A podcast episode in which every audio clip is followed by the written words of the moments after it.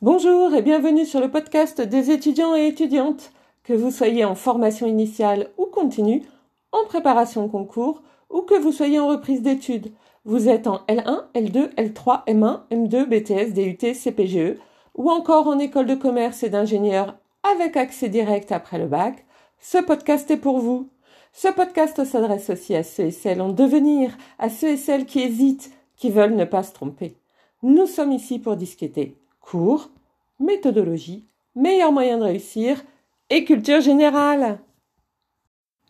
Donc pour commencer, je voudrais faire un point comme je m'y étais engagée euh, dans le podcast ensemble. Et donc sachez que j'ai tenu mes engagements et que je continue ces engagements, du moins quand il est nécessaire, puisque j'ai des élèves que j'avais pris en visio pour euh, certains cours parce qu'ils étaient absents pour cause de maladie, qui sont revenus. Donc forcément, je vais pas leur refaire une visio sur des choses qu'ils ont vues, puisque euh, nous, nous sommes en présentiel à l'heure actuelle. Donc aujourd'hui, je vous propose de parler des examens blancs et de commencer par les BTS. Alors pourquoi? Eh bien parce que les examens blancs de deuxième année de BTS sont sur le point de commencer.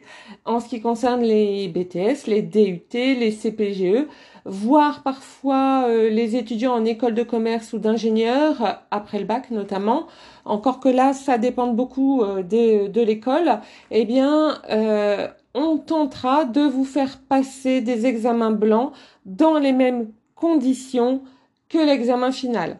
En tout cas, je peux vous dire que c'est ce que recherchent activement les lycées, euh, la fac au niveau des DUT et les écoles. Alors pour ce qui est des licences et des masters, cela défend pardon, cela dépend beaucoup des profs. Il n'est pas exclu euh, que vous ne fassiez pas d'examen blanc dans une matière, mais que vous en fassiez dans une autre. Il n'est pas non plus du tout exclu que vous ne fassiez pas d'examen blanc du tout. Euh, de même que vous pouvez en faire un au moins. Euh, pendant les heures prévues pour les cours, c'est souvent comme le prof le souhaite. Euh, c'est souvent l'enseignant qui décide. Donc, il n'est pas obligatoire que vous respectiez les conditions réelles d'examen. Je parle toujours là pour les licences et les masters. Hein. Quand je reviendrai sur les BTS, je vous le dirai, mais pour le moment, je parle vraiment des licences et des masters. Donc là, c'est l'enseignant qui décide et il n'est donc pas obligatoire que vous respectiez les conditions réelles d'examen. Vous pouvez peut-être avoir euh, tous vos cours et tous vos exercices avec vous. Vous pourrez peut-être euh, parler pendant l'épreuve avec vos camarades. Vous pourrez peut-être interpeller le prof. Vous pourrez peut-être même euh, faire l'examen à plusieurs. Mais sachez que dans ce cas, en fait, enfin dans tous les cas que je viens d'énumérer, ce n'est pas ce n'est pas de savoir si vous avez le niveau euh, qui est recherché dans ces cas-là. Euh, d'ailleurs, le prof ne corrigera euh, très certainement pas. il fera une correction générale au tableau ou encore il vous enverra une copie de la direction. Eh bien non, ici, ce qui est recherché, ce n'est pas de savoir si vous avez le niveau. Ce qui est recherché, c'est d'abord et avant tout que vous voyez à quoi vous attendre, que vous touchiez du doigt le niveau, vous, du prochain examen et que vous vous prépariez en conséquence, que ce soit euh, une préparation seule ou une préparation à plusieurs, ça c'est vous qui décidez, euh, en fonction du niveau de l'examen, hein, ça c'est toujours vous qui décidez, mais que vous vous prépariez en conséquence, que vous sachiez à quoi vous attendre. Mais revenons aux examens blancs de deuxième année de BTS. Euh, vous allez travailler dans les mêmes conditions que le jour d'examen. Cela signifie que vous n'aurez certainement pas droit à l'ensemble de vos cours euh, ou euh, même à tout ou partie des exercices que vous avez déjà effectués ou même encore à vos notes. En général, il est possible que vous n'ayez droit à rien. Voilà. Ça signifie en clair que vos cours doivent être appris et que vous devez savoir faire vos exercices. Dans ces conditions d'examen, vos copies seront corrigées. Sachez là encore que pour autant, ce n'est pas forcément votre professeur habituel qui corrigera vos copies. Euh, parfois, euh, pour pousser le plus loin possible le simulacre d'examen réel, certains lycées s'organisent entre eux pour que les professeurs du lycée A corrigent les copies du lycée B et que les professeurs du lycée B corrigent les copies du lycée A. et ce de façon à ce que on soit sûr qu'il n'y ait pas de favoritisme pour l'un ou pour l'autre des étudiants. Alors vous allez me poser la question, mais pourquoi apprendre tous les cours alors que je sais que ces examens ne servent à rien? Eh bien en réalité, ils ne servent pas à rien. Euh, ainsi, ces examens, une fois notés, entreront très certainement dans votre moyenne générale. De même, avoir déjà appris une bonne partie du programme euh, et savoir faire une bonne partie des exercices, je parle une partie du programme, une partie des exercices parce qu'on n'est pas à la fin de l'année scolaire, hein, on est bien d'accord. Eh bien tout ça vous permettra d'en avoir moins à apprendre euh, le jour ou plutôt les jours précédents, le véritable examen. Euh, vous aurez à réviser mais plus à apprendre et ça va donc alléger votre travail et alléger votre charge mentale. Euh, c'est pourquoi vous devez avoir appris l'ensemble des cours jusqu'à présent et vous devez savoir faire l'ensemble des exercices. Petit rappel toutefois, si vous savez que vous avez des faiblesses, des difficultés sur un point particulier d'une matière, que ce soit euh, un point qui n'a pas été vu cette année, mais qui a été vu l'année précédente, eh bien pensez éventuellement à passer une heure ou deux à revoir ce point et cette faiblesse. En effet, euh, même si ce point particulier n'entre pas dans le cours de deuxième année, il se peut qu'il soit nécessaire pour euh, les cours de deuxième année. Je veux dire par là qu'il se peut qu'il soit nécessaire de l'avoir compris, euh, digéré, si on peut dire, pour pouvoir faire certains exercices ou études de cas en deuxième année. Donc vous êtes peut-être en difficulté parce que vous n'avez pas compris un point de cette première année, vous voyez, et vous vous en êtes d'ailleurs peut-être aperçu, ou peut-être pas. Néanmoins, ça ne peut pas faire de mal de prendre une heure, une heure trente, éventuellement deux heures, pour revoir un point qui n'a pas été compris l'année précédente. Bien entendu, vous l'aurez compris tout de suite et par vous-même, il est nécessaire de le faire en amont et le plus possible en amont. De la même façon, cette année, vous avez peut-être une faiblesse dans une matière en particulier, euh, sur un point en particulier, mais le reste, tout baigne. Dans ce cas, euh, bah dans ce cas-là aussi, hein, il va falloir revoir cette faiblesse euh, et ce point particulier dans cette matière en particulier. Sachez qu'il est très difficile parfois de revoir une faiblesse. Euh, que ce soit une faiblesse de l'année précédente hein, ou une faiblesse euh, de cette année, parce que ça nous rappelle de mauvais souvenirs, euh, la plupart du temps, euh, et même une faiblesse de cette année hein, peut nous renvoyer à des mauvais souvenirs euh, de cours, de classe où on n'a pas pu répondre à une question de l'enseignant. certains d'entre vous n'aiment pas ne pas savoir répondre, c'est vrai aussi. Et puis, on se retrouve aussi confronté à ses propres limites et ce n'est jamais agréable. Ce n'est jamais agréable d'être confronté à ses propres limites parce qu'on sort de sa zone de confort. Hélas, il est parfois nécessaire de sortir de sa zone de confort pour réussir à aller plus loin. Donc, si vous avez éprouvé une faiblesse dans une matière en particulier cette année, n'hésitez pas à retravailler ce point euh, et à le travailler, lui, plus particulièrement. Pour autant, et c'est là où ça devient réellement difficile, il ne faut pas décider d'oublier les autres matières, même si on a des facilités dans celles-ci. Alors, pourquoi cela devient-il réellement difficile? Eh bien tout simplement parce qu'il va falloir gérer son temps entre les points faibles que nous avons euh, d'un côté et les matières où nous avons des facilités de l'autre. Tout d'abord, on a tendance à passer plus de temps dans les matières dans lesquelles on a des facilités et donc il faut réellement faire attention à ça, être attentif. Mais ensuite, hélas, parce que notre temps n'est pas extensible, nous sommes des humains comme les autres, nous avons besoin de manger, de dormir, peut-être de faire du sport un petit peu, et ainsi de suite. Euh, et nous devons ajouter à tout cela, eh bien, nos révisions euh, et nos apprentissages.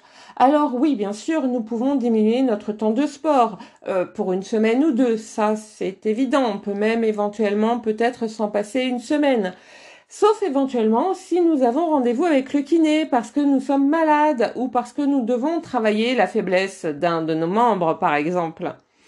De même, la difficulté peut s'accentuer euh, si on est en BTS en alternance, car en plus de conjuguer des matières où vous avez des difficultés et des matières dans lesquelles vous avez des facilités, vous devez également conjuguer les jours où vous allez en cours et les jours où vous allez travailler.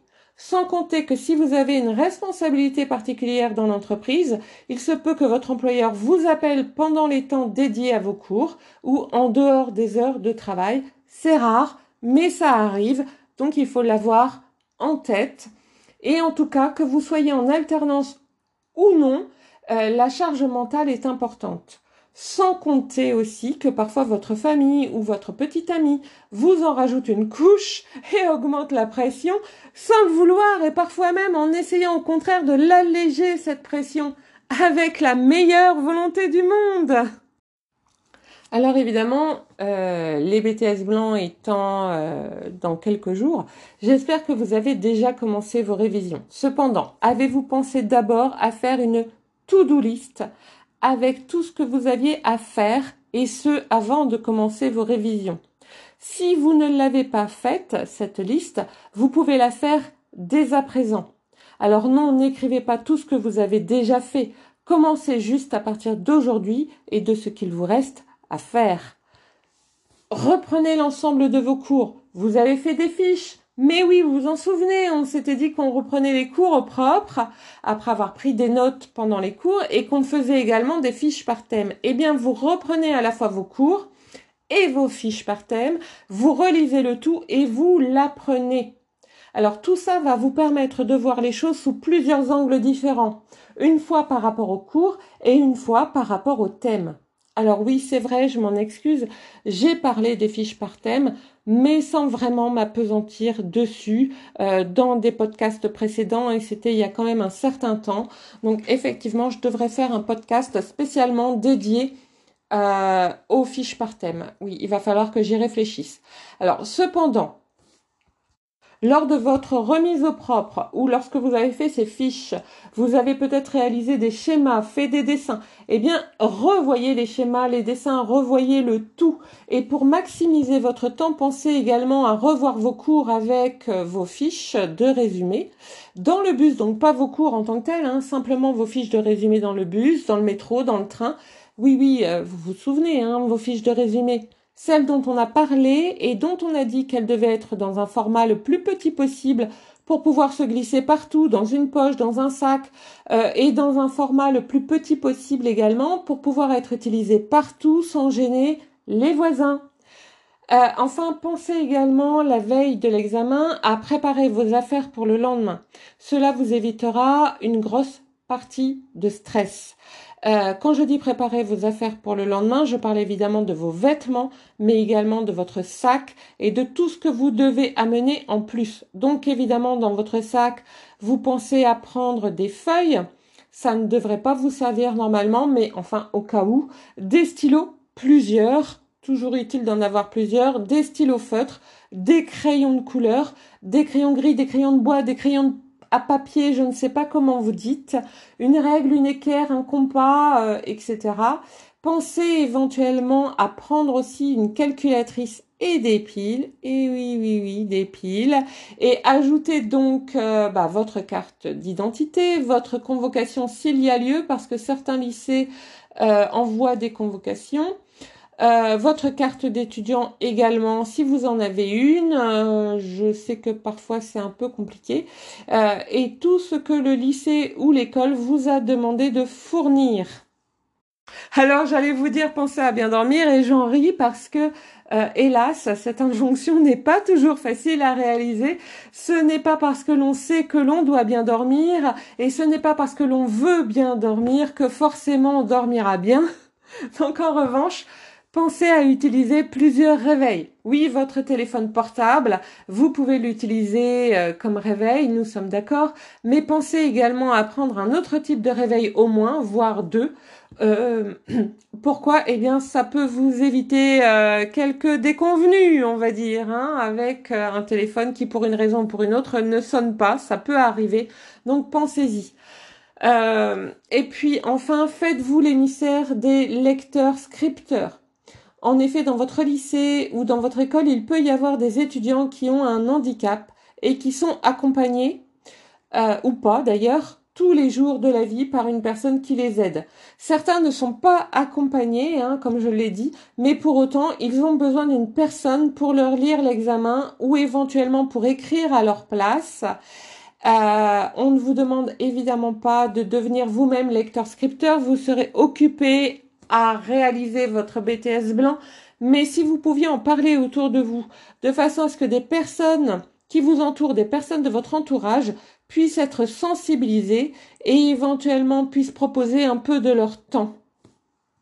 En effet, il faut savoir que la plupart du temps, c'est du bénévolat. Je vous remercie pour eux. Je vous souhaite une excellente réussite au BTS blanc ou à tout autre examen que vous êtes en train de réaliser. Vous avez révisé, vous avez fait votre boulot d'étudiant.